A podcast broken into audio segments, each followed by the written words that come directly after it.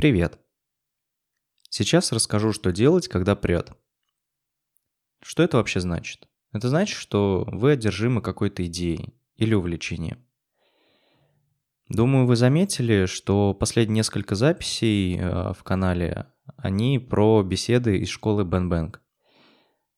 И меня на самом деле прет от этих интервью сейчас. Они дико интересные, и я просто беру, скачиваю на планшет, и в дороге смотрю их в метро, когда еду с, из дома на работу, когда еду обратно, и еще с утра смотрю на работе и во время обеда.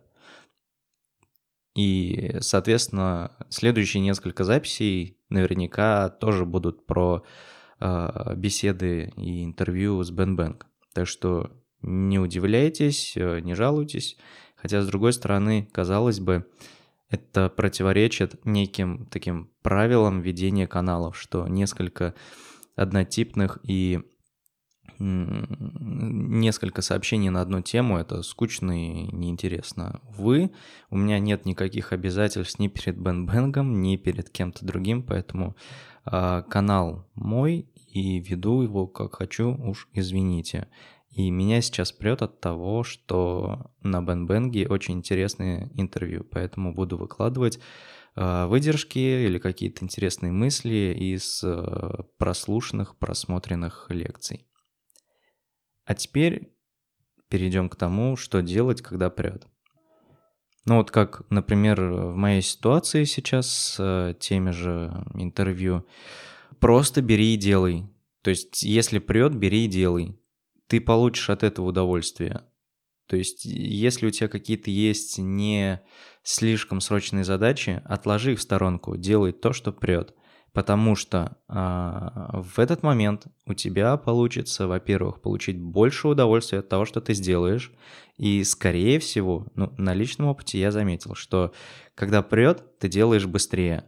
У тебя нет вот этого, нет этой задержки, когда ты думаешь, а что бы сделать, а как бы сделать. Ты просто берешь и делаешь. Тот же какой-нибудь, э, какая-нибудь идея про, не знаю, мобильное приложение – ты берешь и рисуешь, не знаю, в блокноте, потом берешь, рисуешь в скетче. И неважно, а, ну, будет она реализована или нет, эта идея, главное, чтобы это сделать, когда прет. Следующая ситуация – это когда тебя прет, и у тебя есть дедлайн по работе, например. Что делать? С одной стороны, кажется, что правильнее все-таки отложить вот эту вот идею, которая тебя беспокоит, и заниматься дедлайном. Если вы очень и очень организованы, я рад за вас. Но у меня так, к сожалению, не получается. То есть, с одной стороны, я все-таки считаю себя более-менее человеком организованным, но вот с таким потоком сознания справиться не получается. И когда есть дедлайн и идея которая вот э, крутится в голове, она просто мешает выполнению рабочей задачи. Что в этом случае делать? Нужно заняться этой идеей, которая тебя прет. То есть буквально выделить час, выплеснуть все, что у тебя в голове на листок блокнота или э, найти какие-то референсы, понять, э, что, что ты хочешь вообще сделать, да пусть даже эта, эта идея, пусть даже останется в блокноте или там в каком-то скетч-файле, который ты еще полгода не откроешь. Но самое главное, ты выплеснешь все эти идеи куда-то из своей головы, очистишь свое сознание и сможешь приступить спокойно, с чистой головой к своей рабочей задаче, которая у тебя горит.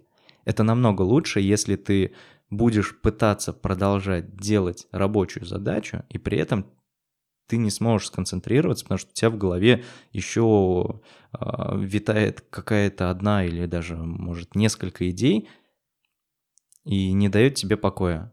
То есть выплесни, а потом принимайся за рабочую идею. На этом все. Хороших выходных. Пока.